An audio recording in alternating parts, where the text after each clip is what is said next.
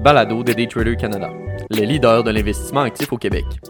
Avant de commencer, petit avertissement.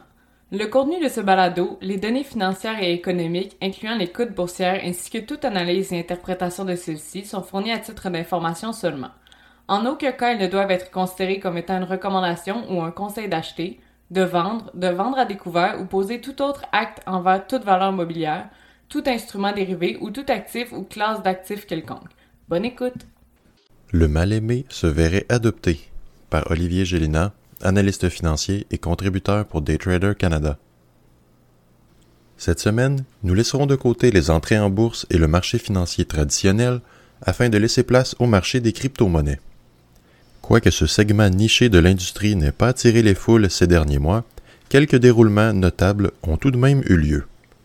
Pour ceux, au contraire, qui ont suivi les déroulements du milieu, malgré sa performance décevante, vous serez tout de même enjoué que de voir un produit de crypto vraisemblablement sur les tablettes de vos fournisseurs de FNB préférés.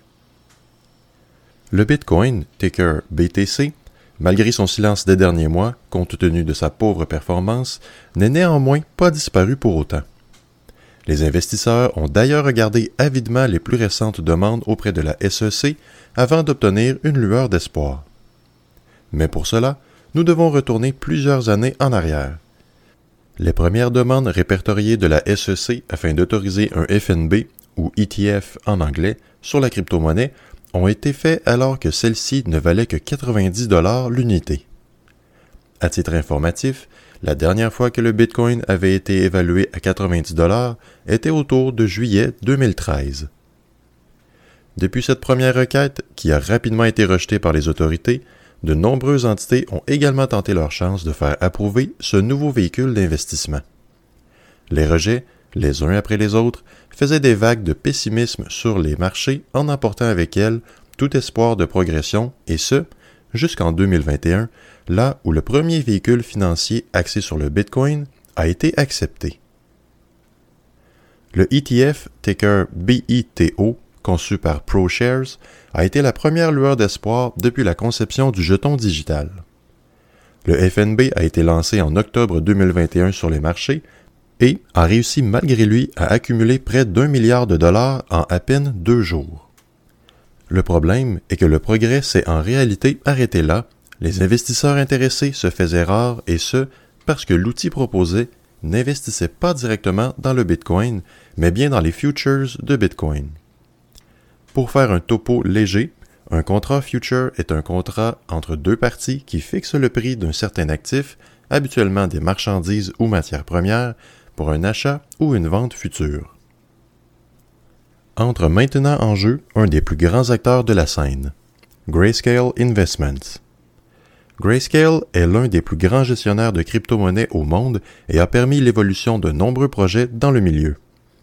Ils ont notamment mis sur pied des produits d'investissement sous forme de fiducie de placement, dont le GBTC pour le Bitcoin, mais également le BLNK pour la crypto-monnaie Chainlink ticker LINK, ETCG pour l'Ethereum, soit ticker ETH, et même le GDLC pour une exposition à la Decentralized Finance ou DeFi.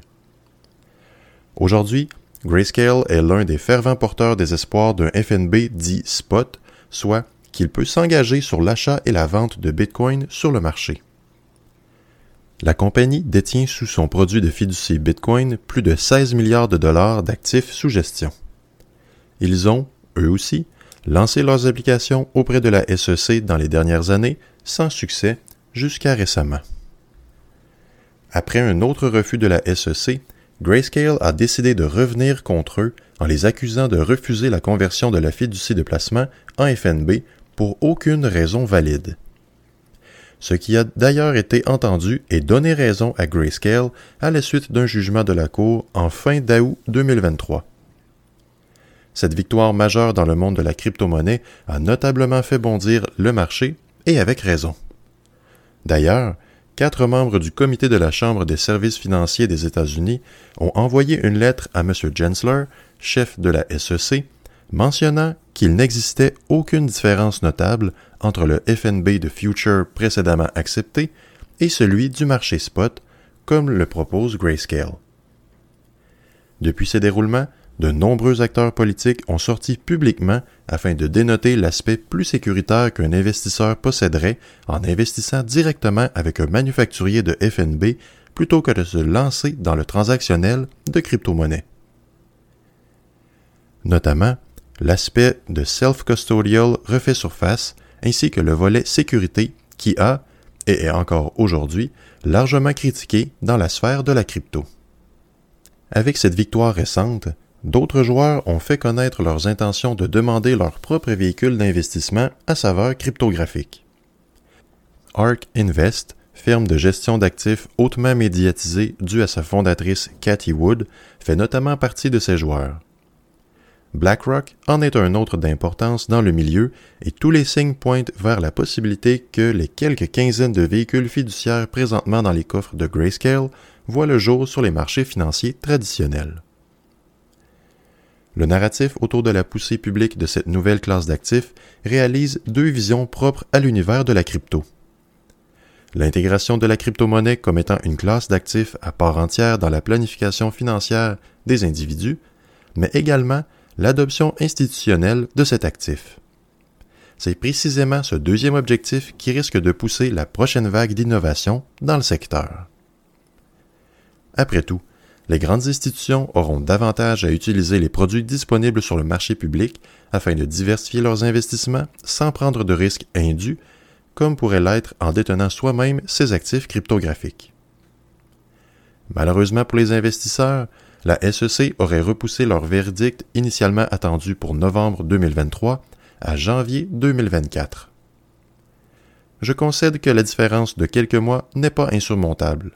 Cependant, après les années rocambolesques vécues jusqu'à présent, tout semble indiquer que les investisseurs auront finalement droit à un FNB spot de Bitcoin, et ce, malgré les convictions des autorités en place.